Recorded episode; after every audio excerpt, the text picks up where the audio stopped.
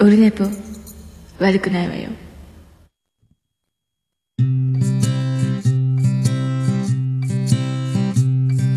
1時間目が終わ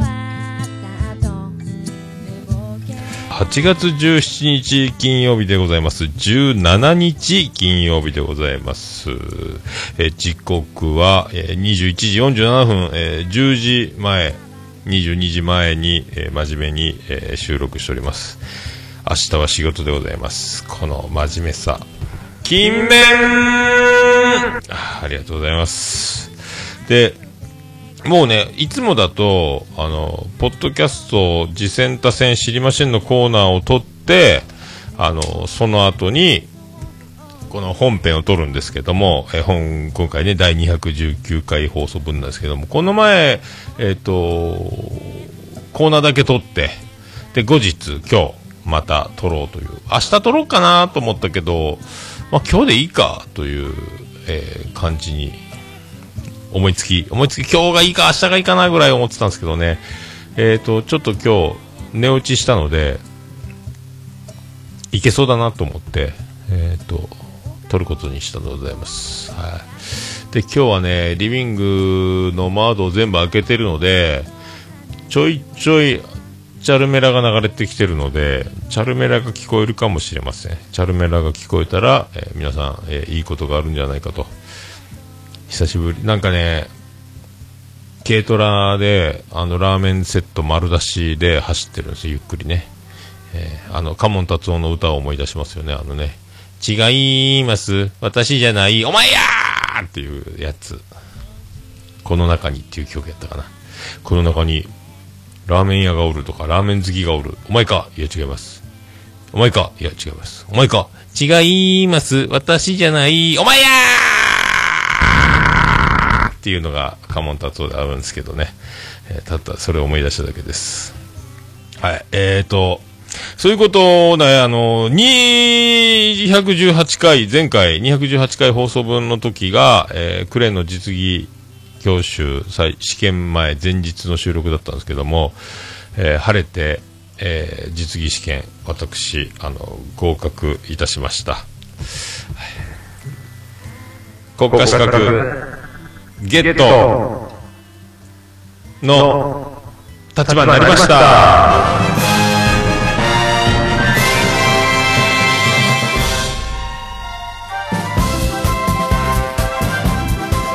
どうも徳光和夫です。あの国家資格を申請できる立場に、えーなりました。実技と学科両方合格ということで、えー順調に来ております。まあ重桃の方でもねもうちょっと言った言ってるんですけどそのポッドキャスト自転多戦知りませんのコーナーの後に、えーまた、えー夜晩ご飯食べた後あの重桃の方を収録してねその時にも言ったんですけども。はい。あとは、えー、と免許証が届くのを待つばかりというところまで来ましたのでそういう免許証が手元に来た瞬間から僕は、えークレーン乗ってもいいんですよ人になりますということで。あユンユンさんありがとうございます。ありがとうございます。まあユンユンさんの、えー絵を描く才能は、えー何の資格にも代え難い、えー才能ではないかと思っております。はい。ありがとうございます。笑ったりかんね。ありがとうございます、天才にはかなわんのであります。そんな、えーやっとここまで来ましたというね、えー一応報告を先にいたしまして、えー喜びの言葉、えー免免許欲しいですか？あのね、あのー防衛戦失敗したチャンピオンが意気消沈して家に帰ったら、えー誕生日が来てついでにあの子供がねパパ誕生日おめでとうっつって一生懸命あのガタガタのガタガタって言ったら失礼ですけどねチャンピオンベルトをで作るというプレゼントするという銀アルミホイルで入って巻いたようなねそういうことをあのお子様がサプライズですることを、祈るばかりでございますありがとうございます、ーああ、マースタンダードさん。あお、久しぶりです。あの、今そう、あの、なんか、言いましたっけ？ツイキャス生中継同時に収録しております。えマースタンダードさんでございます。え、魂一応ね、まあ、スタンダードが現れるたびに魂と言わなきゃいけないという縛りを自分で作ってしまったので、一応言うときます。はい。まあ、スタンダードで、ポッドキャストがありましたね、魂ソウル。今もやってるんですか？やってますね。はい。まだ、えー絶賛配信中ということで、魂ソウルでございます。はい。ユンユンさんもソウルと叫んでおります。えーそれでは LINE アットいきましょう。オルネポ最高終身名誉顧問豊作チェアマンではなく、間違えました。世界芝目見聞録、ビスマルクの秘境ラジオシーズン4絶賛配信中でございます。ビスマルク大先生でございます。LINE アットいただいております。さあ、あ、もう2つもありますね。えー、桃屋のおっさん、オルネポ最高名誉顧問豊作チェアマンのアマンさん。えーこちらは、えーオルネポ最高終身名誉顧問豊作チェアマンのアマンさんでございます。およびリスナーの皆様、こんにちは。いつか宇部に行こうと思ってるのですが、おすすめの観光スポットを教えてください。あと、美味しいレストランとかも教えてください。さらに、もう一ついただいております。桃屋のおっさん、オルネポ最高終身名誉顧問豊作チェアマンのアマンさんおよびリスナーの皆さん、こんにちは。先日、セブンイレブンのコーヒーのホットを注文して間違ってアイスを押してしまいました。捨てるのもったいないので飲んでみたらエスプレッソっぽくて美味しかったです。失敗から得た発見でした。おっさんも何か失敗から得た副産物ありますか？そうですか。ありがとうございます。お答えくださいということです。お答えくださいは書いておりませんが、自分で言いましたというお答えくださいでございますけども、宇部に美味しいレストランありますか？というのは僕は自炊してて全然食べに行っておりません。たまに連れてってもらう、えーお店、あの、ロバート国王に連れてってもらうね、あの、ロバート国王夫妻、サッチャー女王とともに、えーいろいろ連れてってもらいますけどもどこも美味しい店ばかりで、えー自分の、えー自腹ではいけないお店ばかりでございますから、えーで名前もよく覚えてないお寿司屋さんとかかっぱ屋さん。この前もねあのこの時期だけの、えーハモのフルコースみたいなのも食べましたけど美味しかったですね。ハモの刺身とか珍しいんですよって言われてあそうなんですか。って言ってね。あと天ぷらとかあの鍋とか、えーいただきましたけどお店の名前が。宇部でもね割と街の規模に対して結構美味しい店多いなと思いましたけどね。あとあのー駅前のお店とかもねこの街にも何店舗か個人経営でねありますけど結構そそる店がいっぱいあるのでまあもし宇部にね来た時は僕もよくわかりませんが観光スポットはもう多分ねあのよく僕も全然わかりません。錦帯橋とかあと瑠璃光寺ですか？五重の塔。角島とか。山口はねあの日本海から瀬戸内海までぐるっと海に囲まれてますのでいろんなとこがいろんなとこに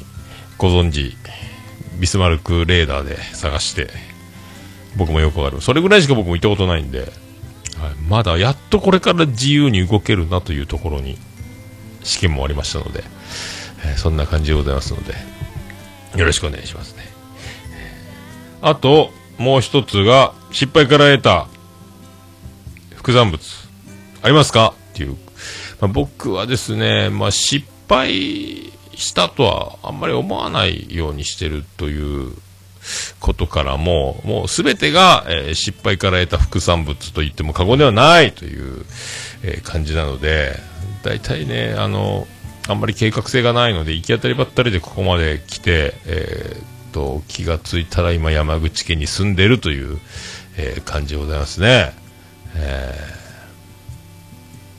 これは、ああ、サイドガイドポスト、タカさんどうもです。お疲れ様です。アイコス、顔文字。アイコス中ですね。ねあなたと私のアイコス、どうも、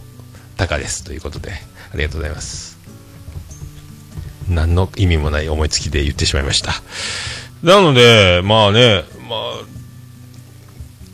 なんですか、その目の前で起こってることに関しては失敗かもしれませんがというよくある話で、あの、後々振り返ると全部これがフリーになっててということは、よくね、いろんな、えーグリム童話、日本昔話、聖書、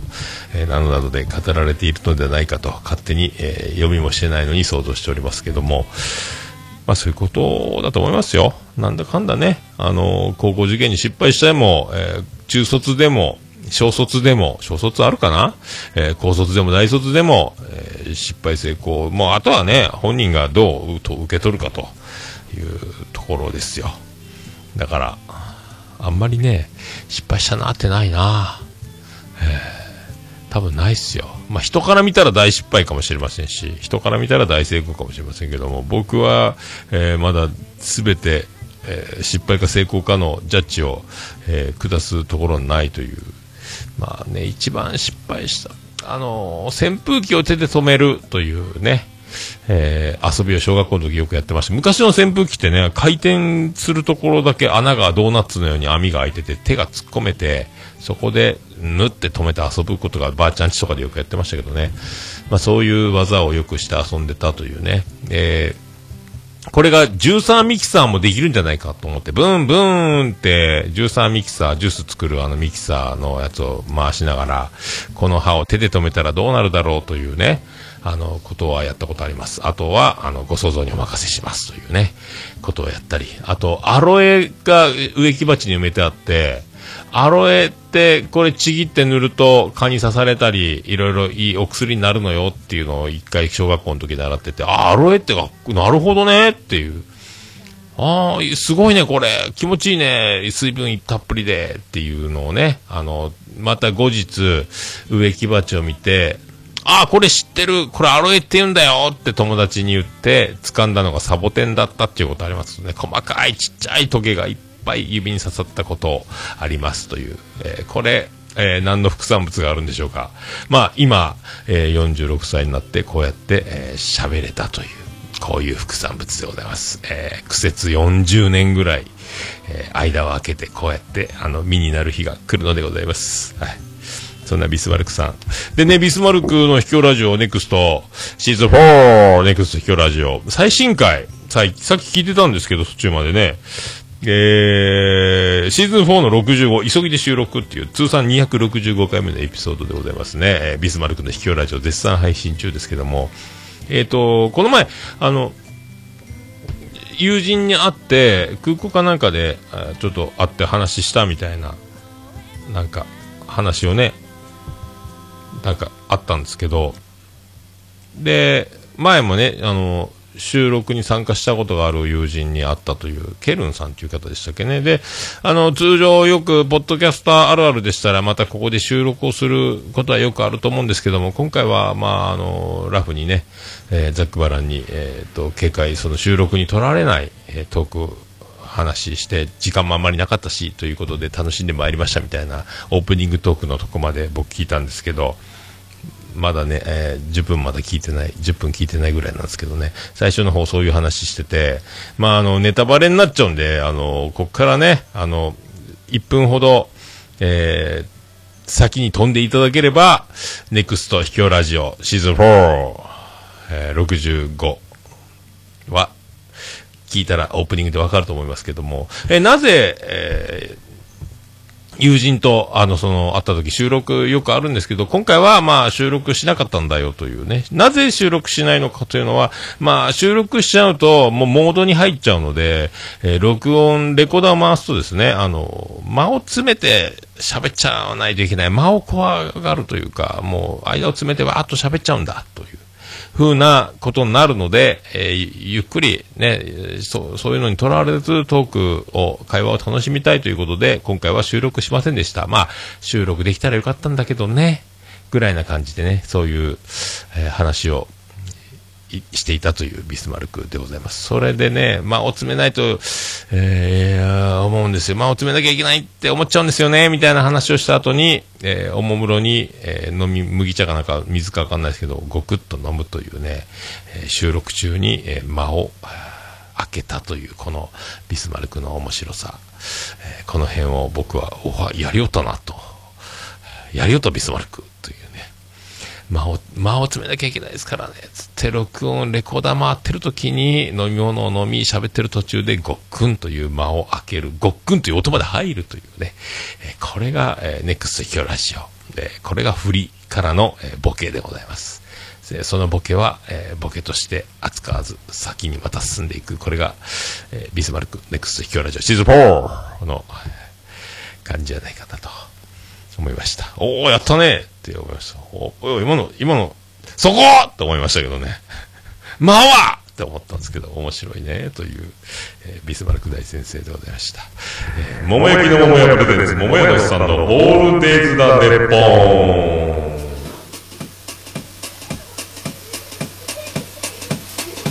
ててて、てててて、ててて、てててて、ててて、ててて、ててて、ててて、はい、宇部市の片隅からお送りしてます。山口県は宇部市の片隅、宇部市の中心からお送りしております。桃屋のおっさんのオールデイズ・ザ・ネッポンでございます。略して、オルネポーオルネポでございます。ありがとうございます。まあそんな感じで、えー219回、明日は仕事だぜ、スペシャル。えーエンディングみたいな言い方してますけど、はい。は多分ね、初めてなんじゃないかなと思うんですよね、この別日撮り、コーナー別日撮りっていうの。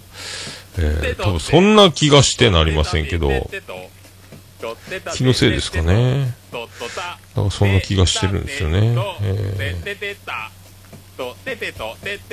多分ね、多分そう思います。はい。そんな、こんなでございますので、いろいろね、その試験合格したり、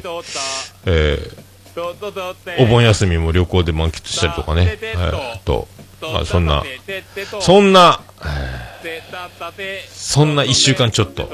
第219回よろしくお願いいたします。猫のしっぽも応援している桃屋のおっさんさんのポッドキャスト番組「オールデイズ・ザ・ネッポン」オルネポで検索して登録したら猫のしっぽと合わせてせーの次次回回もも聞いててくださいね。うん。いい感じで撮れたかな？取れたかな？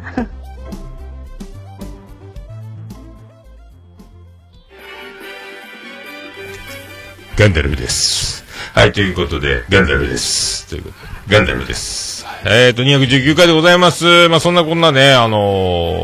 ー始まりましたけども、そのね、あのー、しげももも配信も第45代将軍でも、この前配信したやつでも言ってますけど、まあ、唐津はいろは島というとこ、国民宿舎に3泊、3泊で、えー泊まってきてですね、3泊といえば、あばらや204号室のジングルでもおなじみで、3泊3泊 !3 泊3泊って言ってますから、あれの僕、あの3泊は何の3泊なのか、未だに僕も、皆さん、あばらやをお聞きの皆様はね、えーその辺をよく噛み砕く時間をゆっくりとっていただいてみてはいかがでしょうかと思いますけども。で、最終日15日チェックアウトして、あの、もう、家帰ろうと思って、車をね、あの、借りてたので、借りてたっていうか、まあ僕ん家の車なんですけど、まあ山口に置くより福岡に置いとかないと、あの、高校、ブライアンが、長男ブライアンが山口県に高校見に来るオープンキャンパスみたいなのに行ったり、こう、いろいろ受験生なので、そんなこんなで福岡に車を置いとくべきだということで、で、今回あの、いろは島、佐賀県は唐津まで行くのに、えっ、と、その初日11、12、13、違う、そっか。え ?12、13、11日の夜、12日の夜、13日の夜か？よくわかんなくなっちゃう。で、14日チェックアウトか。で、そんなんだったので、3泊したんですけど、えっ、と、もしも、ちょっとクレーンの試験実習行ってて、会社のスケジュールが全く、あの、もともと船相手なので、突然仕事がなくなったり、突然仕事が入ったり、お盆休みも、後々聞いてみたら、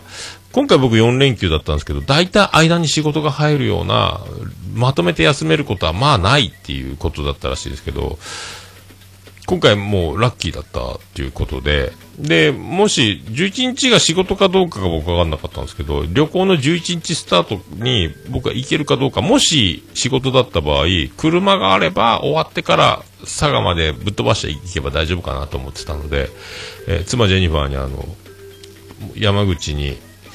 長男ブライアンのオープンキャンパスにまた来る時があったので、その時に車を置いて帰ってくれないかと。いうことを言ってですね、もう、今回の旅行は、我が家は、あの、ジェニファー一族の中で、次男次郎丸と僕だけが我が家は参加だったので、これはね、あの、何としても行かねばならんと思ったので、僕も温泉入りたかったんでね。で、車を置いてもらってたということで、車返しに行かなきゃいけなかったんですけど、もしかしたら、ロバート国王が、えー、と、ジェニファー宮殿の御用車でございます、えーロールスロイスで、えーと、唐津から福岡に寄って、そして僕が車を福岡に置いた時に乗っけてやんよということになるかと思ったんですが、こういう時は、福岡に一泊して帰ったらどうだいという、ああ、なるほど、と思って、で、えーまあ一泊することにしたんですよね。で、その旅行中魚もいっぱい釣ったので、あの、アジの、アジの子供アジゴとか、トビウオの子供トウゴロウとかね、あとサバの15センチぐらいのやつがいろいろ釣って、それを我が家行きに半分に分けて、もう持って帰ってきて、じゃあ福岡で食べようかと、えー長男ブライアン、えー長女ブレンダー、妻ジェニファー僕4人で食べようかということで持ってきて、で、冷蔵庫入れて、福岡帰って入れて、で、長男ブライアンはラーメン食べたいというので、どこ行きたいって言って、元祖長浜ラーメンが食べて、元祖かと思って、で、まあ元祖行って、元祖行ったら、もう昼僕着いたんですけど、14日の日の昼に福岡着いたんですけど、もう、ゴリゴリの、えー行列ができてて、長葉山屋はもうやめようっつって。で、天神に、あバッタモンそっくりさんの元長屋っていうのがあるよ。全く内装も一緒、金額も一緒、味もほぼ一緒。そっち行こうかっつって、そっち行ったら、あん、正解。ガラガラっつっと。で、僕と、えー、ブライアン二人で、えーもう最初券売機でラーメン一杯。で、替え玉も合計600円。500円のラーメンに100円の替え玉。お腹いっぱいという。で、それ食べて。で、漏れなく二人とも、えっ、と、翌日から、多分な、まあ夏だったのかな、なんとかな。まあ久しぶりの豚骨っていうのもあって、僕油慣れしてなかったんですけどね、多分ね。二人ともなんかお腹の調子が、やっぱよ毎日食っとかんといかんねしょっちゅう食っとかんとお腹が油にびっくりしたなっていう、えーそんな元長屋生活をしてでねそのそんな旅行の3泊だったんですけどもあの出発の時仕事終わって出発でさあ行くぞと思ってやっぱ渋滞のピークで初めてのツイキャスもやってたんですけどその時ねあの下関から門司まで25キロ渋滞っていうのを味わいましてね、もう高速道路20キロぐらいで走って。で、まあ、11時までしか温泉はやってないけど、これ、6時過ぎに家出たけど、果たして、えっ、と、国民宿舎に11時までに着くんだろうかと思ってたギリギリ15分前、10時45分から風呂に入れてよかったなというね。まあ、そんな。でね、あの、福岡で、長女ブレンダーの自転車の空気がない。で、空気入れたいが、空気入れがないっつって。で、1階の、1階のエントランス、マンションのエントランスに空気入れ置いてるんだけど、どなんかエントランスに侵入した野良猫がおしっこしてるみたいで、ちょっとその辺が匂って、そこに空気入れが倒して置いてあるっつって、だから使えないのよっていう妻ジェニファーが。でも妻ジェニファーよ、空気入れは僕は山口のこの、こっちの山口の家に引っ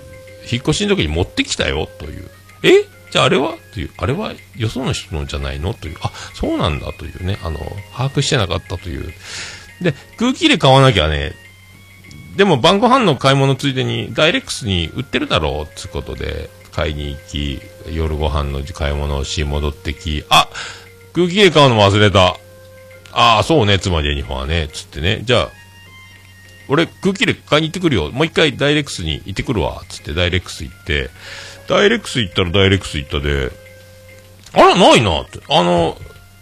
いつも昔行ってたところは、から近所に新しいダイレクスができたので、いつもあの、カシーの方に、九州、福岡女子大の方の近くにあったダイレックスに行ってた時は空気入れ売ってて、そこで僕買ったんですけども、今回新しく家の近所にできた方に行ったので売ってない。で、レジの人に聞いたら、売ってませんって言われて、あら？で、妻ジェニファーに売ってないよって電話して、今からちょっとイオン見に行ってくるわって、柏浜イオンまで行くわって電話して、走って、柏山イオン行って、柏山イオン行ったら、自転車屋がもう閉まってて、もう8時過ぎだったんですけど、あ、閉まってんだと思って。で、妻ジェニファーよ、これ、閉まってるわ。ドンキホーテまで、じゃあ行ってくるよ、箱崎の、つって。ドンキホーテまでじゃあ空気入れ書いてくるよ、つって。で、電話切ったら急にまたその、えー、ラーメンの続きがですね、あらお腹痛くなってきたと思って、で、これいかん。ドンキホーテ行くまでに、一回、樫浜イオンでこれ、用を多少かんと、これ、車内運転中にお腹が爆発するんじゃないかと思ったので、お食事中の方、大変失礼しましたって。で、イオンにも行こうと思ったんですけども、イオンの中、店内に入るのに僕一番端っこの駐車場に止めてしまって、あの、降りるつもりなかったので、もう自転車屋が閉まってるの外から分かったんで、で、イオンが駐車場拡張してて、通常、今までの端っこのからイオンの建物に入るまでの入り口の倍伸びてたというね、高速道路のガード沿いに公園があったとこが全部駐車場になってるみたいな感じで伸びてて、さらにそっからもうあの、ギリギリの状態でこれ飛び跳ねるともう、爆発、流出事故が起こるっていう、その、で、イオンに入、1階のイオンの食品売り場の方に、えー入ったんですけど、あのーそっからさらに入り口、イオンの入り口からトイレまでが、さらに一番奥まで行かないとトイレに届かないというので、えー大変な思いをして、えー過ごさせていただきました。危なかったですね。あれはね、本当に危なかった。でね、ドンキホーテで無事買えたんですけども、あの、1000円、1000円相当のね、えー空気入れを買って、なんとか、まあ、よかったなというね。危なかったよ、マジで。マジで危なかった。そんなこんなでね、あのー9時ぐらい、9時過ぎぐらいから晩ご飯を食べることになったんですけどね、まあ、魚美味しかったんですけども、で、最初、1回目の妻ジェニファーと2人で食料品を買いに行った時は、片栗粉は家にあるの？って聞いたら、いあるわよって言って、じゃあ買わなくていいねで、お魚を唐揚げしようとも小魚ね、子供のちっちゃい魚ばっかりなんで。で、空気入れ買いに、やっと3軒回って、やっと空気入れを手に入れて戻ってきたら、えー妻ジェニファーが、あの、お父さん、あの、片栗粉なかったと。小麦粉を薄力で揚げさせていただきましたと。だから片栗じゃないのと小麦粉を薄力で揚げる違いは、衣がカチッとなるかならないかの違いなんですけど、まあまあいいか。まあいいかとなってですね。まあで美味しかったですけどね。まあそういう、まあよくあるあるのこういうとこですよ。こういうのが、えー結婚というものではないでしょうかと。こういうのが家族というものではないでしょうかと。ここを、なんで片栗がないと、松岡修造的に、ここは絶対片栗で揚げたてを食べるんだっていう感じに、松岡修造はなるらしいですけどね。天ぷら動画でも熱々を一品、一種類ずつ揚げたてを持ってこなきゃ食べないって言ってましたけどね。熱い男ですね、どっちにしてもね。えーまあ、まあ、そんな歌、いきましょうか。そんな歌、いきましょう。えーすぐ始まりますか。えービアンコネロで、怖えよ。怖えよ。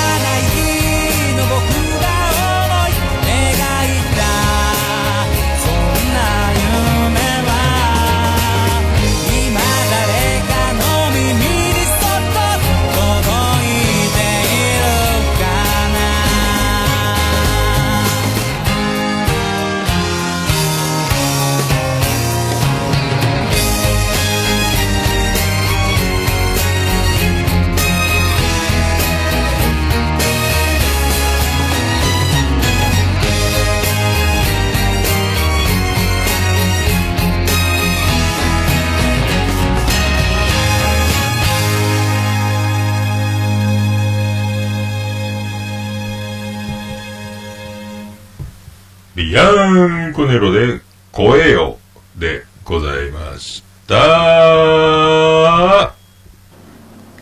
もうオルネポ聞かなきゃでしょ？はい、そういうことでお送りしております。第219回でございます。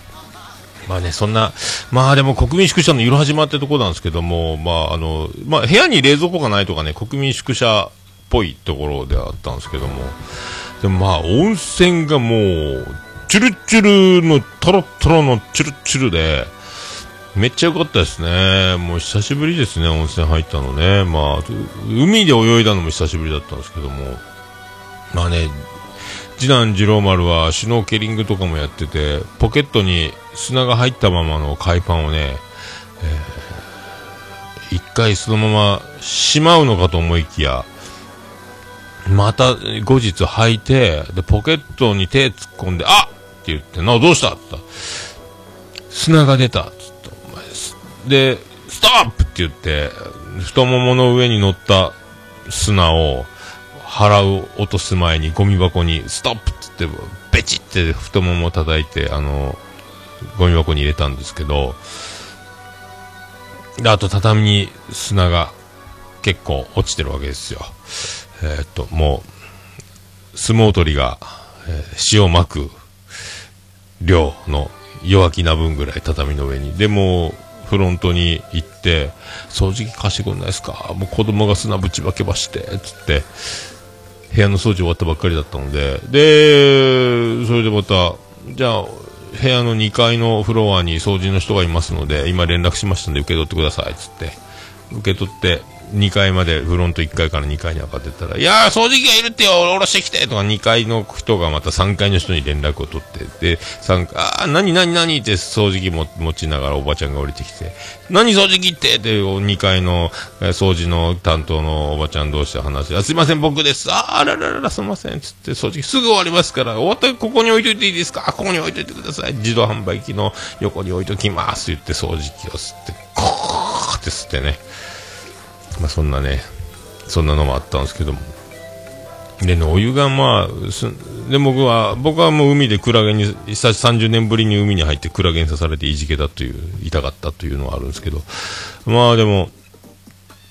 お湯もチュルチュルで、クラゲに刺されて、そのまま温泉に入って、またチュルチュル、チュルチュルの温泉で、クラゲも治ったよっていうね。あの、しげもでも話したんですけども、水着で、えー入館お断りっていうホテル、国民宿で入れないのを知らないで、水着で行って戻ってきたもんで大変っていうくだりもあったんですけども、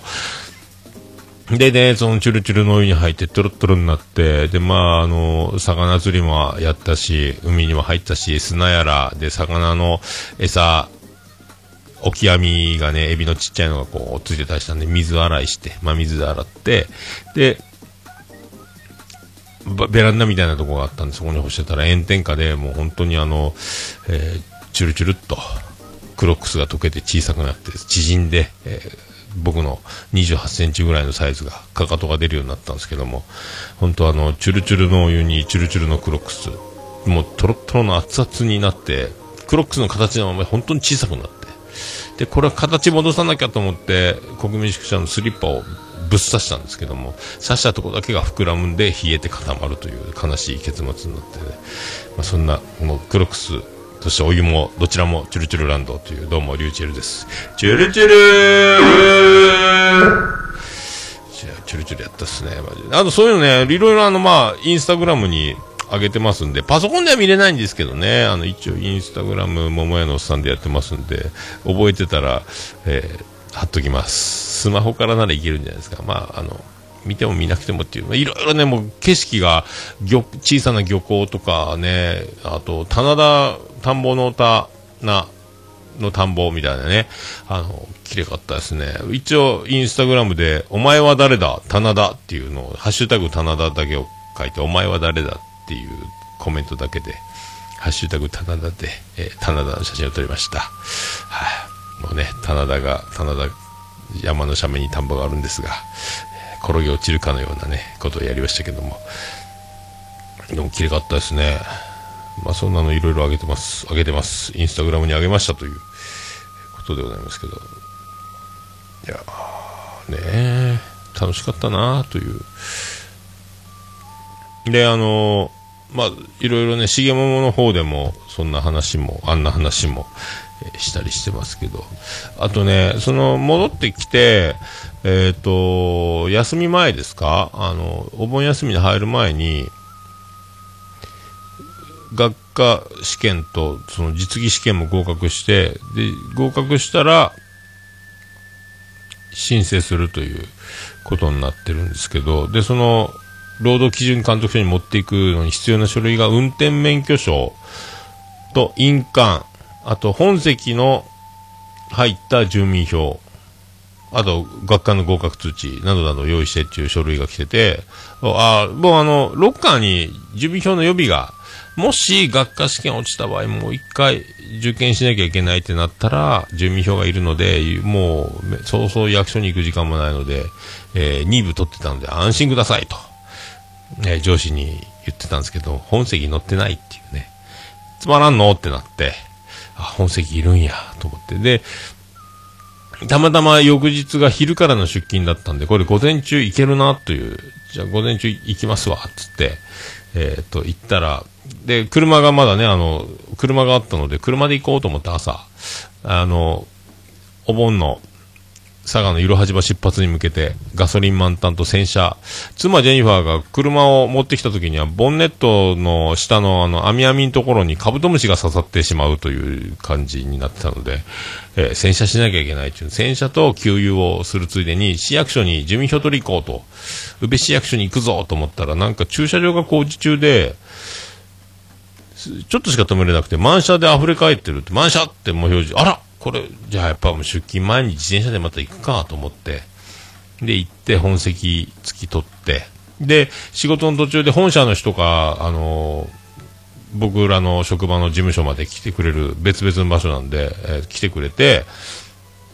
今から申請に行きますよっていうので昼から迎えに来てもらって本社の人と迎えに来てもらってで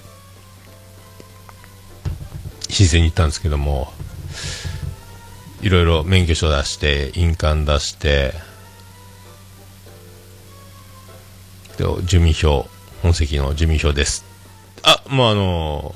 今年度から住民票はなしになりましたそうなんですか。っていうね。本年度から。もういらなかったという、えー、ね。早起きして車で行って。自転車で行って手にして結局あの僕ただ今住民票、えー持ってます、えー使い道はないですけど持ってますっていうね、え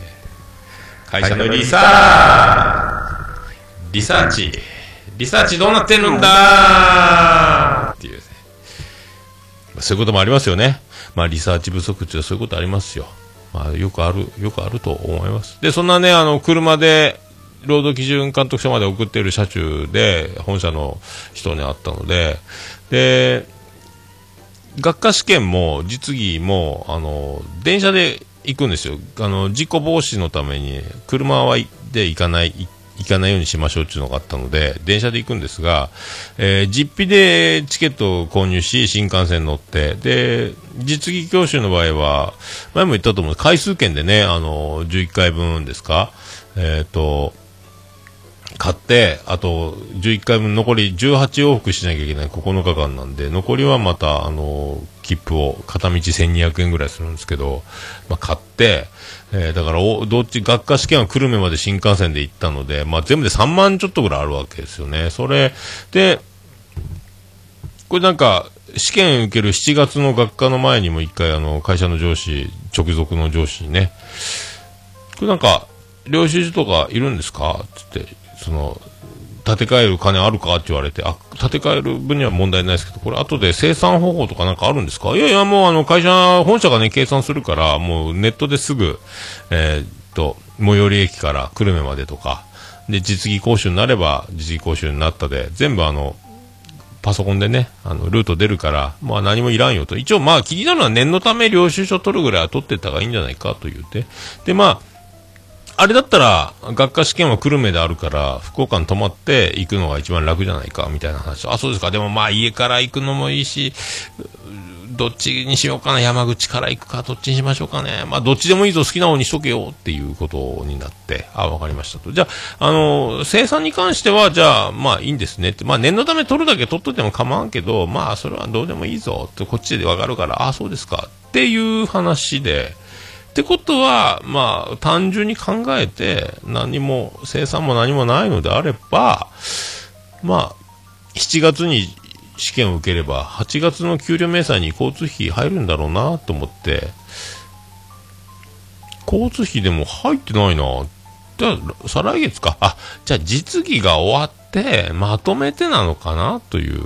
ころで、実技合格して、えー労働基準監督署に向かう車中で本社の人に、あれ、今度どうなってるんですかね？まだ明細には入ってなかった。あ、ダメダメダメそれは、あの、出張報告書という書類があって、それに書いて、それで生産して、現金で生産になるんですよ。あ、マジっすか？いや、その上司から言われてないです。いやいや、それは知ってるはずよ、上司の。あんた、あんたのとこの上司も知ってるはずよ。あれ？そう。じゃあ言う、言うと、言うてやろうね。ちょっと私がちょっとじゃあ話しときましょうね。本社の方がって一緒に事務所に戻ってきて、ただいま申請に行ってまいりました。つって。で、あの、生産の方がまだ、桃屋のおっさんさんはやられてないみたいですけど、あえ？どういうこと？まだでも、実技講習終わってまだ、今からだろう。いやいや、学科の方も、え？マジかお前はなんで言わんのかっていう、急にね、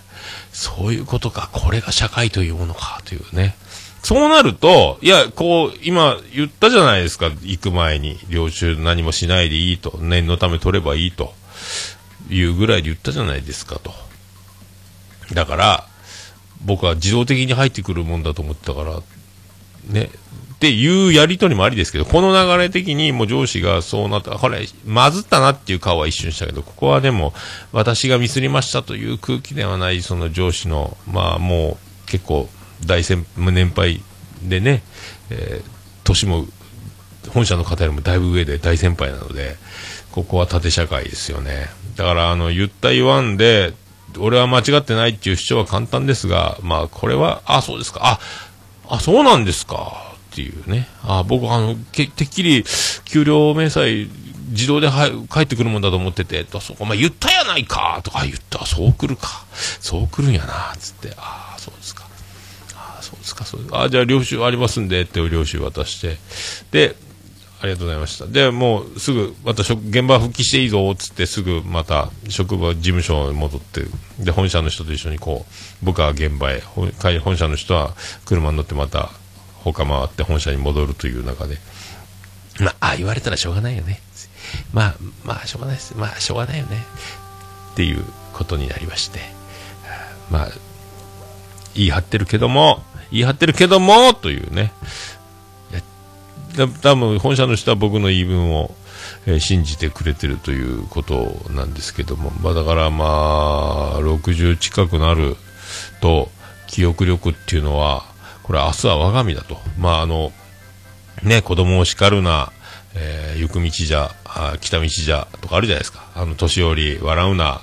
えー行く道じゃ来た道じゃ行く道じゃみたいなね。あのどっちみち自分にもそういうことを子供の頃のなお気分けのない子供だな言うても自分が子供の頃とかね年寄りをバカにして笑ったって自分が年寄りになる時が来るんですよというのも踏まえですね。あこういうことになるんやなというね。あの に気がするわけですよ。まあおもろいなと思ってね。で本社の人の手前上そうでで僕一回事務所出て現場に戻ろうと思ったけど、あ、ハンカチ、タオル忘れたなってもう一回戻ったら、あ、説明が悪くて悪かったの？みたいなね。謝るんかい。あ、やっぱでも、内心ミスったっていうのは自分でも分かってんのかなと思いながら。で、また、休み明け、えー、お盆の休み明け、出勤したら、おはようございますって言ったら、おー、なんか、睨むような目でこっちを見るの、つって、いや、そんなことないっすよ。あーその生産がまだ遅いから、睨んだのか、いやいや、そんなことはないですよ、わはは。っていう感じで盛り上がって、いやー、ほんと、桃屋のおっさんは、学科試験は、なんだ、福岡からは行かずに、山口から直で久留米に向かうちって言ってたのに、こいつは福岡に泊まって行っとる。でも切符見たらわけわからんで、なん、どれがどうなってるかさっぱりわからなかったわ、みたいに言われて、あら、そう来たか、あ、そうですか、はは、と言ってね。俺、福岡から行く、行かないは自由にしていい。で、決めかねてるという保留の状態で、まあ、福岡から行った方がいいですかねぐらいで、じゃあ、明日試験に行ってきますっていう7月4日の出来事が、えー8月16日になった時点で、お前は山口から行くって言ってたのに、ということに変わるという、この記憶ってのはいろいろ、まあだから、これがね、あの、まあこれはもうね、な、本当自分の死活問題的な言った言わんのやり取りがあったときは、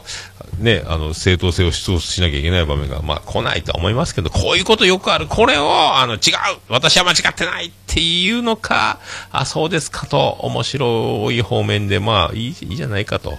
いうふうにするのかっていう、このさじ加減ですね。えーこういうのがいろいろ、こう、あ、こういうことよね、というね、あの、社会、会社、上司、いろいろ、人生いろいろ、いろんな人いろいろという、あるんやなっていう。えーでもよかったですね。まあでもこれで晴れて、で、結局その、現金制覇さんで本社に行って、ハンコ持ってって直接現金で受け取らなきゃいけないっていう、もう一ステップ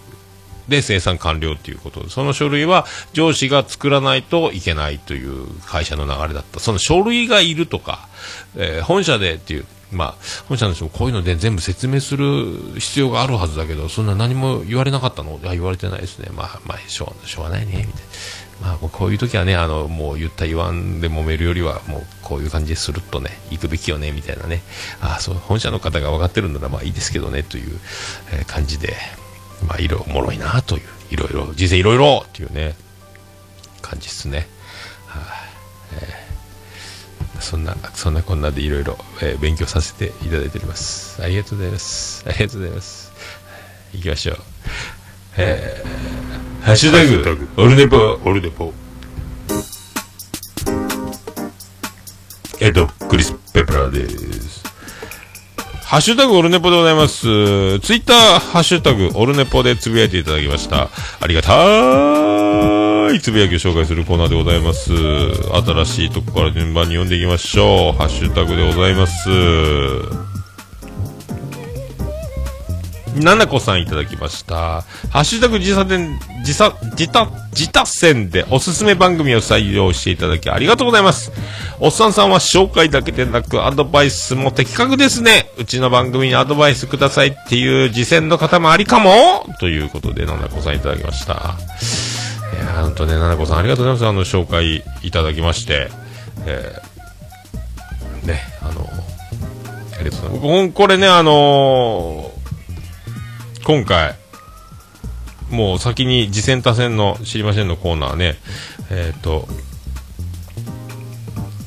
やってますけど、もちとともの理不尽なダイスっていう番組と、あと、わラジオっていう番組をね、あの、紹介させていただいてますので、えー紹介いただいてということで、その中で、ななこさんからもね、その、自他戦のハッシュタグを、まあ、見ていただければ、いろいろ紹介が載ってますので、えー本当に、見ていただければと思います。ありがとうございます。えっ、とね、ななこさんの方が、わラジオさんを紹介していただいております。ありがとうございます。また、今後とも、ななこさんもポッドキャストをね、ものすごく、ポッドキャスト愛を感じますので、えーこういう方がポッドキャストを盛り上げてくれるということでございます。ありがとうございます。ありがとうございます。イギーさんいただきました。イギーさん、ひらがなのイギーで、ちっちゃいイで、えー、句読点の丸がついてます。イギーさんでございます。ハッシュタグオルネポ。最新回拝聴もちとも絶賛イエーイアドバイスもあり素敵な桃屋のおっさん。てか、桃屋のおっさんってよく聞く名でしたが、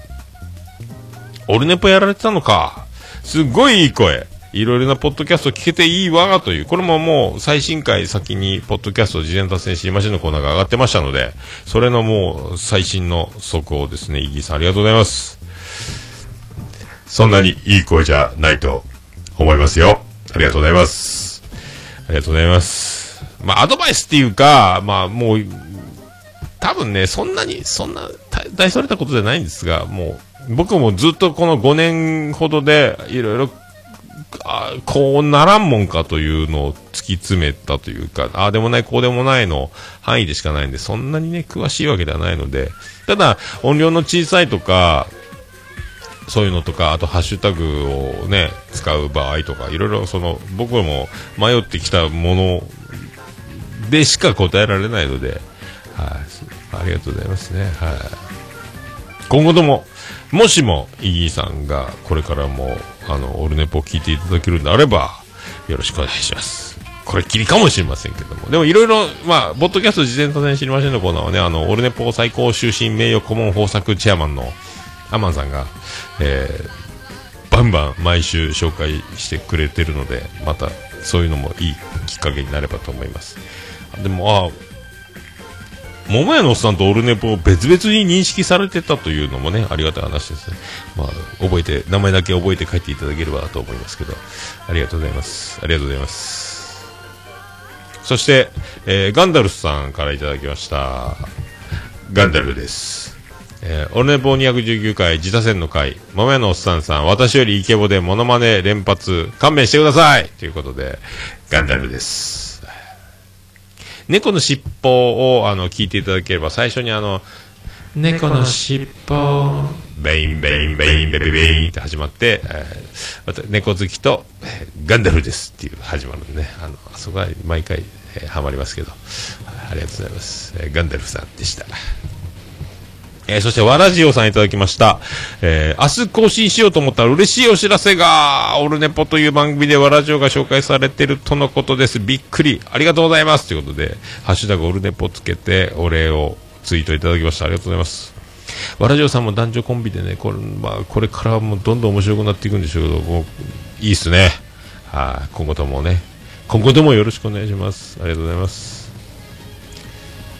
ハッシュタグ、ハッシュタグオルネポ。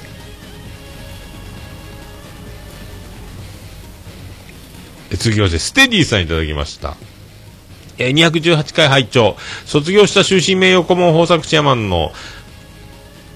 自他戦が帰ってきた。ずっとわらも長電話も気になるポッドキャストだからこれから伸びそう。えー寄りかかる JK の話面白かった。たまたまググった知恵袋に、えー電車で寄りかかる JK、うざいだけと書かれてた。テレンでええやろと思った。エンディングのおま歌、笑ったということでありがとうございます。エンディングの負けの歌ね、まあちょいちょいね、えー歌わせていただいてますけどね、僕もね、星の下、星の上を、えー途中で混ざるということをやっております。えー寄りかかる女子高生の話、ありがとうございます。まあこうやって面白かったら言っていただけると、えー浮かばれます。あーもう本人はね、面白いかどうかももう見失って喋ってることがほぼ、えーほぼほぼなんで、えーありがとうございます。まあでも本当、アマンさんの自他戦が帰ってきたというね。で、ずっとわらも、えー長電話も、これだから、切れない長電話と、ずっと笑っていたいねんっていう二番組が、あの、前々回ですか ?218 回で紹介した番組ですかね。えー気になってたと、ステディさんもね。えーステディさんは、ポッドキャスト畑じゃなくて、あっちですか？ニコ、ニコ動、ニコ生、ニコ動の方で配信してる人なんですけどね。いつかポッドキャストにね。えー今度また岡村歌謡祭で会えればね、あの、なんか、喋って、一言二言喋ってもらえれば、ね、勝手にレコ、音源もらうなり、僕がレコーダーで撮るなり、できればなって思ったり、今思いついております。ありがとうございます。え、ななこさんいただきました。えー自他戦のコーナーですが、わらじおという番組を推薦します。男女二人のほのぼの系雑談番組なのですが、心地よい脱力感と、キラリと光る知的な感性が魅力だと思います。1回30分でまだ10回しか配信されていませんが、とても面白いのでおすすめです。という、これ、自他戦ハッシュタグにオルネポをつけて、えーダブルなので、これ、ダブルで読ませていただきました。ありがとうございます。ありがとうございます。そんなわらじおさんも紹介しておりますので、もうね、今回、この最近また第11回がもう配信されてますけどね、あの、また聞いていただければと思います。そして、えー続いて、ステディさんいただきました。第、えー217回拝聴飲み会の話、しげももで聞いてたから二度目なんだけど、サクッと話してた。詳しく聞きたい人はしげももでって感じですかねえー実技講習斜め十字方向の比喩が伊集院さんっぽくて面白かったとか、あれ伊集院さんっぽくてっていう、この、すごいっすね、これ。伊集院光乗り移りました、僕。いや、でもそんな、まあ、まあそうなればありがたいです。そんなに表現豊かに、まあ伝わっていただくのが、まあなんかね、あの、面白く喋りたいとかもあるけど、こう、簡潔に伝わるにはどうしたらいいのかっていうのは、えーぼやっと考えてますけどね、ぼやっと考えるというか、こう言った方が、分かりやすいんじゃないかっていう。結局、喋るだけなんで、伝わりゃいいなって。なるべく同じ温度で伝わりゃいいな、というだけでございます。真面目ね真面目にやっておりますね。ありがとうございます。まあね、しげももでも話すし、オルネポでも話すっていうのもあるし、しげももだけで話す時もあるし、オルネポだけで話すこともあるので、で、僕がで話すことはオルあの iPhone のリマインダーに入れて話し終わったらリマインダーをチェックして消していくシステムを取ってるんですけどもオルネポだからしげももだからでリマインダーはやってないのでもう1個でオルネポしげももって書いたページを作ってそこに喋ることをメモ書いてって書き喋り終わった消すシステムなんでどっちかで喋る。あとどっちかで喋って尺的にもうあの喋り抜けたところを喋るとか、こっちは喋っ、ね、俺ネポでこっち喋ろうとか、しげもでこっち喋ろうとか、あんまり分けてないようで、意外に分かれ、流れ的に言いそびれるみたいなので、どっちかでどっちかの続きを喋ってるってことはよくあるんですけどね。まあ、そんな感じでございますね。えー、ピスケさんいただきました。えー、最近聞いたポッドキャストに、オルネポが入っております。すごい数。しかも続くってなってるんで、これすごいやってるんでしょうね。はい。ありがとうございます。ビスケさんありがとうございます。えー、グラ、グフラトゥーンさんいただきました。なんであの時放送部のエンディング、川崎イエロー、なんであの時の曲の最後の男性の声がどうしても桃屋のおっさんに聞こえてしまうのは自分だけかなということで、あ、これあの、愛しのゆっこさんともう一人、誰でしたっけ？あの、いろいろインフォメーション喋ってるとこですかね。えー、そうですか？あまあでも、なんであの時放送部を聞いて、オルネポを思い出す。いいことでございます。ね、少しでもゆっこさんのそばに行ってる感じですね、これね。えー気絶するなよ、的なやつです。ありがとうございます。ありがとうございます。えー、ケンチさんいただきました。218回拝聴トップバッター、桃屋のおっさんくん、背番号1、声張ってスタート。おっと、オールネポ昼ネポツイート、桜坂おめでとうございます。ということで、これでね、あの、すべての流れを網羅していただいておりますね、これね。あ、実技がトップバッターで、まあ、緊張したんですけどね。まあね、僕は大丈夫だと。みんな第一コーナーみんなポールガッチャンガチャン当ててたり、ポールの外側を通過したら失格っていうのもあったんですけど、一発失格の人もいましたね。僕はね、な、あの、2メートル巻き上げてからスタートって時に、2メートル巻き上げが何センチか足りなかったっていうミスで、あ、終わったと思ったんですけども、あと全部うまくいって合格だったんですけど、他の人たちはね、そこはみんなクリアするけど、いろいろポールに当たったり、途中で止まってしまって、迷子になったりとかね、あのコース一周するの大変。あ、でも1番目の僕もトップバッター、ボーナスみたいなので、プラス加点があったのかもしれないですけども、まあね、それを言ってて、えー、ツイッターで桜作入れたんで、全部それを拾っての、えー、218回コメント、ツイートです。ありがとうございます。続きまして、切れない長電話さんいただきました。218回はおめで、オルネポ、自他戦にて紹介いただけました。ぜひぜひ聞いてくださいという引用ツイートに、えーハッシュタグオルネポ、ハッシュタグ自他自他戦、どっちもついております。ありがとうございます。えー、どんなどんな、グリングリンでございます。ありがとうございます。ね、ミヤさんと、こんちきのミヤさんと、えーディレクターグリーンさんの二人でやってる、切れない長電話でございます。ありがとうございます。あ納豆ララさんいただきました。ピスケさん、オルネポさん、番組紹介ありがとうございます。ちなみに、ノッチはマンボウやシロとは全く付き合ってませんよ。ガセです。ヤシオさんがラジオできちんと全否定してました。ということで、ありがとうございます。あ、そうなんや。そうなんですね。納豆ララさんっていうね、あの、一般ピープルの納豆ラジオでおなじみの、ララさん。これも自他戦でね、紹介いただいて、紹介させていただいた番組でございますけども、ピスケさんのツイートによりね、えー紹介させていただいたというもこの方も面白い方ですよ。女性一人喋りで、はい、キレッキレですね。はい、えーそういうことで、マンボヤシロと僕はずっとのっちは付き合っているという、えー眉毛のない男、マンボウヤシロ、えーこの、これにね、アメリカンドリームを感じたわけですけども、そうじゃなかったという、アメリカンドリームではなかったということ。なんか FM かなんかのレギュラー持ってるんですよね、マンボウヤシロさん。確かね、ラジオね。えーそういうことでございます。このこともよろしくお願いします。ありがとうございました。えーそして次は、えーガンダルスさんいただきました。ガンダルです。え今日は拝聴した、ポッドキャストその6にオルネポ書いております。猫好きさんに通報しましたっていう、まあ彼女もきっと喜んでいると思いますけどねっていうことでにっこり顔文字いただいてます。ありがとうございます。まあ猫好きさんの T シャツの話、えーとっても、えードキドキしたということをお伝えいただいたようです。ありがとうございます。えー続きまして、えーガンダルです。オルネポ218回 JK こっくりさん来た !JK こっくりさんは電車通勤者にとって至福の時ですね。でも私の場合は99%親父こっくりさんなのでぐいっとお叱りしますということで、こっくりさんって、そら怖いやつやん。あれ怖いやつやろ、それね。JK こっくりさんね。99%は親父こっくりさんってことは1%はあるということで、100回のうち1回は女子高生にこっくりこっくりされてるというね、えー平然な顔をしている、ガンダルです。ありがとうございます。えー続きまして、えーガンダルです。え3つ目いただきました。え今日拝聴したポッドキャストその3ということですね。オルネポ、自他戦、フリチン。フリチン、佐藤さんだ佐藤さんのコメントに激しく同意かっこ笑い。ポッドキャスターには涙が出るほど嬉しいコーナーですよね。狂気乱舞ですよですよって書いてます。ありがとうございます。まあね、ポッドキャスト事前座禅知りませんのコーナーの、まあ威力というか、まあそんなにね、絶対数的に、まあ、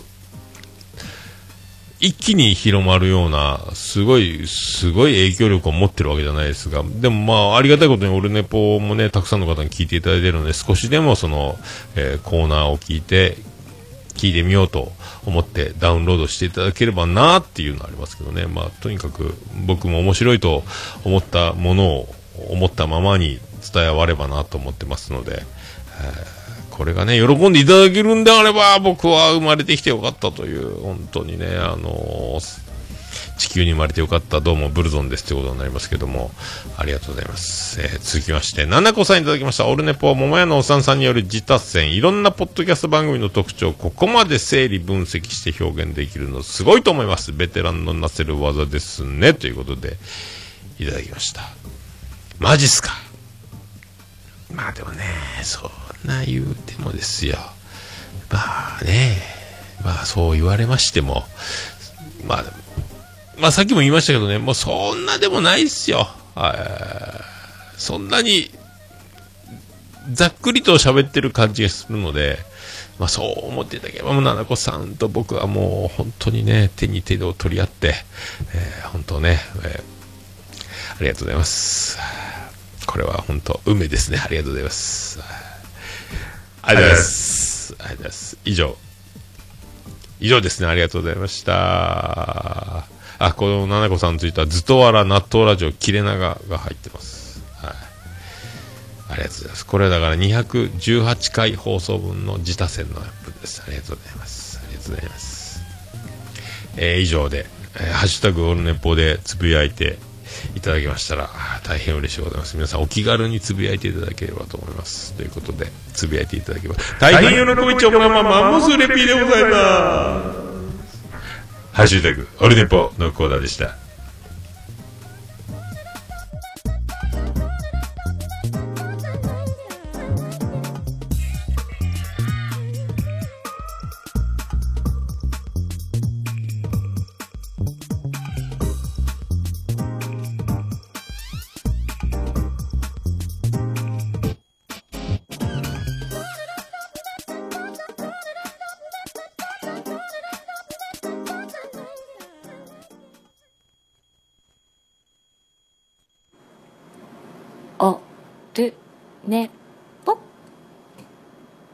も何ですか？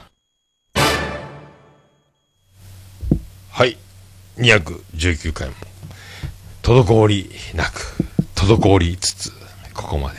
たどり着くことができました。じゃあ、ありがとうございます。まあ、そんなね、だからお盆過ごしの、まあ、いろいろありましたけども、まあ、最後ね、最終日だから、えっ、と、また、散々ね、あの、3日間、ごちそうも、えー食べ、朝ごはん、夜ごはん、毎回、あの、いろんな、ホタテの釜飯とか、えタコの釜飯とか、朝は白ご飯で釜飯が一人ずつ出てくるというね、えーことなんですよ。釜飯、釜飯、釜飯で、釜飯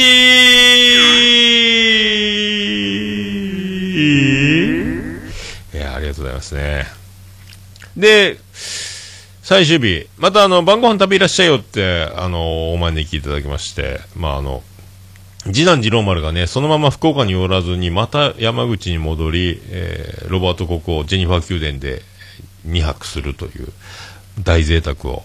えーやった。僕もついでにご飯食べくるかということで、焼肉をまたごちそうになりまして、もうそれはしっかり僕が焼きながら食べながらさせていただきましたけど、まあ、次男次郎丸ももう旅大満喫、そしてまたジェニファー宮殿に、まあ、家にいるよりは、ジェニファー宮殿にいた方が居心地がいいわけですよ。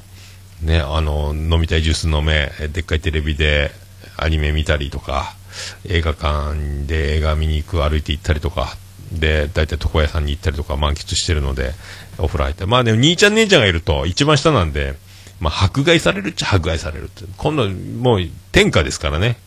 ジェニファー宮殿来れば。兄貴も、姉貴もいない。そんな次男次郎丸が羽を伸ばせる場所。そこは、宇部リゾート。宇部リゾートじゃないか。ジェニファー宮殿っていうね。そんな伸び伸び伸びきった次郎丸が、えーこの、えーこの、偉大なる父親である私にですね、いや、もう、そのロバート国王、サッチャー女王、女王、僕、レイヤー肉を焼きながら、食事しながら、次男次郎丸は僕に向かって、お父さん、ハゲたねっていう、そのね、デリカシーデリカシーあいつ、ほんと、千原誠二かっていうぐらい、ほんと、デリカシーのかけらもないですね。その、重桃でも言ったんですけど、あの、どっか釣れるとこないですか？ってロバート国王が、あの、田舎の、佐賀の港のね、小さな集落ですよ。そこの、えっ、と、お母さんと子お子さんが外、海、海の方に出てきてたので、ロバート高校が聞いて、どっか釣れるとこないですか？って教えてもらった時に、次男次郎丸が後ろから、あ第一村人発見っていうね、その、聞こえるように言っちゃったっていうね、その、デリカシー。デリカシーがないんですね。次男次郎丸だから今調子乗ってるんですかね。意外にデリカシーがないなという。偉大なる父親の僕に向かって、ハゲだねっていう、それは今、こう、髪を、今日髪切ったんですけどね。髪切った？っていう。で、髪が、ぼわーって伸びてるから、あの、矢沢永吉のような、こう、M 字の強調される感じになって、それは元から変わっとらんわいっていう。さあ、日々上がっとるけど、急にハゲるかっていう。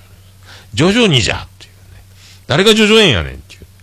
あのデリカシーのさ、まあまあいいんですけど、僕は平気で国王とサッチャー、サッチャー女王国はその話題には触れないっていう。なんか、まるで俺が本当にハゲ散らかしたかのような。まあ、ハゲてるっちゃハゲてるけど、そこまでハゲ、頑張ってハゲてる、頑張ってハゲてる？なんか、そう、ジローマルよっていうね、本当どうなってんだっていうエンディングです。ててて、てててて、てててて。ててててててててててててててと。はい、山口県の片隅、宇部市の中心からお送りしました、桃屋のおっさんのオールデザ・ネッポンでございます。えー略して、オルネポー。はい、今回はそういうことで、髪切りました。えーハンドマッサージスペシャルでお送りしましたけども、どうも木村拓哉です。木村拓哉になりましたっていうね。これがだから、平日に最近行き始めてる近所の床屋さんが、女の子が2人とマスターがいて、マスターに切ってもらうんですけども、平日はその、女の子が反動マッサージ、肩から腕から指先までマッサージしてくれるんですよね。これが、前回は女の子が片腕ずつ同時にやってくれるという、この、夢のような、あ、で、今日も金曜日だけど週末じゃなくて平日なのね、と思って、あ、今日も腕のマッサージしてもいいですか？あ、いいですよ、お願いします。って言ってしてもらったんですよね。これはありがたいですね。で、それでね、もうあの、タオルは目隠しをされてるので、どうやってるかわかんないですけども、1回目もね、気のせいかなと思ったんですよ。気のせいな、小柄な女の子、ちょうどだから僕が椅子に座った寝た状態、顔反りの後なので、そのまま、あの、マッサージがあるじゃないですか。で、あら？今なんか、手当たったんじゃないかと思ったんですけども、いや、でも偶然のバッティングだろうと。あ、これはだから、あの、女子高生が横でこっくりこっくりするようなラッキーな出来事かなと思ったら、今日も、なんか、当たってる手がぶつかってこれ、手のマッサージの、あの、カリキュラム上どうしても当たるのかなという女の子の上半身が、あれ？これは、あら？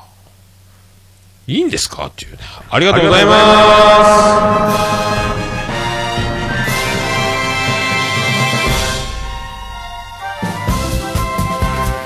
す。どうも。どうも、どうも、どうも、どうも。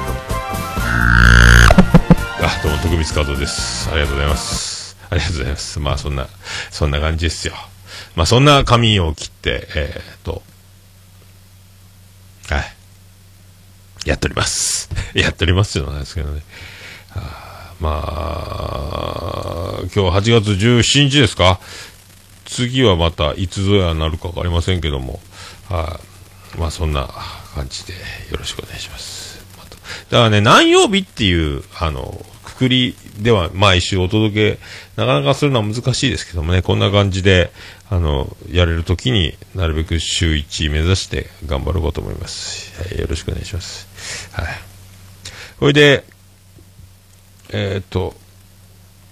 オールネポエンディングテーマですけども、笹山 Black in the Box。で、笹山さんが今度、えーっと、アルバム出るっすね。えーまだ情報をね、僕がっつり噛み締めてないですけども、えーっと、ハッシュタグ笹山 VO、笹山、ボーカリスト笹山で、笹山 VO のハッシュタグで、笹山、まあ、笹山さんの、えー、ツイッターアカウント見ていただければ、明日、シネマスコーレ、ですか、えー、ライブ、名古屋ライブスコーレっていうね、ライブがあるんですよ。映画館でやるライブ、名古屋でね、そこで販売されるという、スクリーンっていうアルバムが、これ僕もぜひゲットしたいですね。まだそういうあの、デジタル販売的なものの告知もないので、もしかしたら CD だけの販売なのか、その辺も詳しくは明日以降に情報が出るのを楽しみに待ちたいと思うんですけどね。えーまたアルバム、残響、残像スパイクヒルズでしたっけ？タイトルの名前がまた僕もあやふやですね。この前のアルバムも良かったですし、またこれも手に入れたいなと思っているところでございます。い行きましょうか。オルネポエンディングで。なんだ？大丈夫か？笹山で Black in the Box。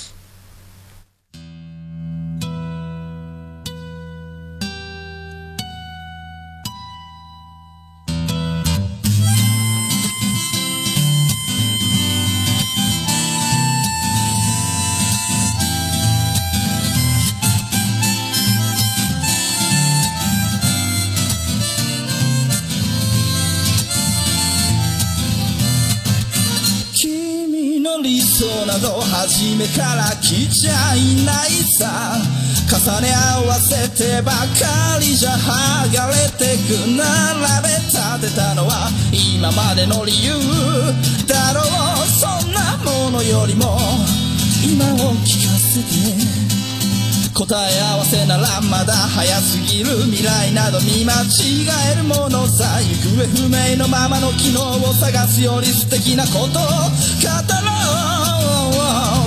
しみは分かち合ってゆけるものじゃない。ブラックアンビューティー鳴らすのさ誰に届くはずもないこの夜を埋める。二人だけのわがままなリズムでブラックアンビューティー歌うのさ誰に届くわけもなく消えてゆく。声を拾い集めた継ぎはぎだらけのブルース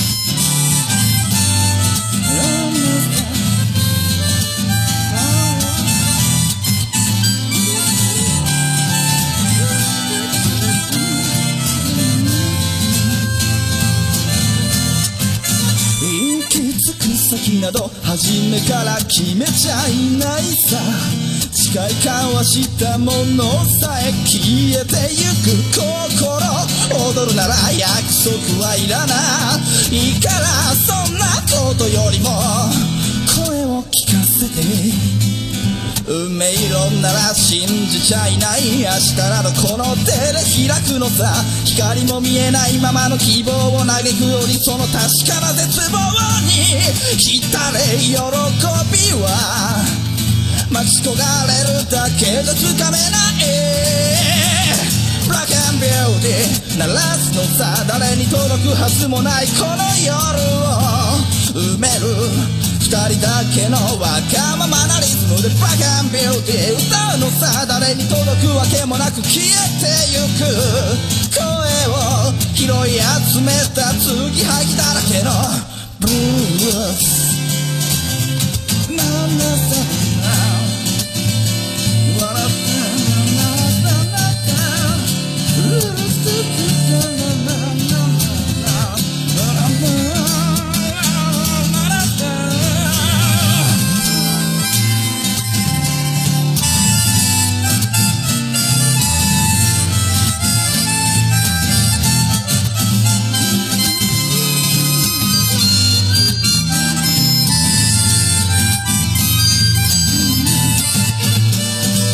を信じることにも疲れた初めから何もなかったのだろう行方不明のままの昨日から抜け出さずにいたのは僕の方光などどこにもない。まして闇などありもしない。瞬き一つで変わる。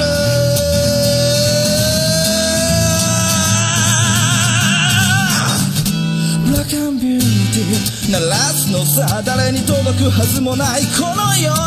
を。埋める二人だけのわがままなリズムでブラックアンビューティー歌うのさ誰に届くわけもなく消えてゆく声を拾い集めた継ぎはぎなままのブラックアンビューティー。The Bob Lady 消え失せるばかりのこの夜を埋める埋める埋める歌おうブラックアンビューティー。The Bob Lady 消え失せるばかりのぬくもりは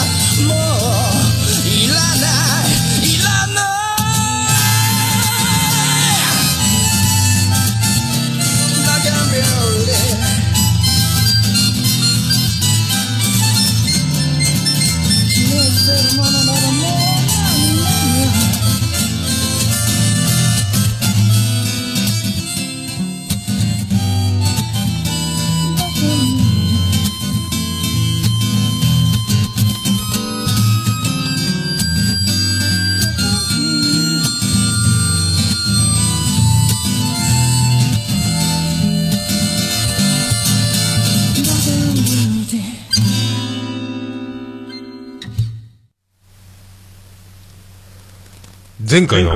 笹山のアルバムは、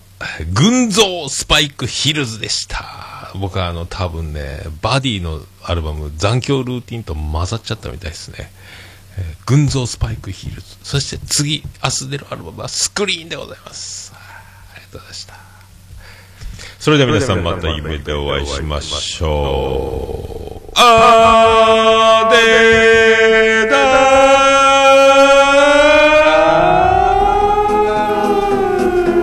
市東区若宮と交差点付近から全世界中へお届け。桃屋のおっさんのオールディーズ・ザ・ネポー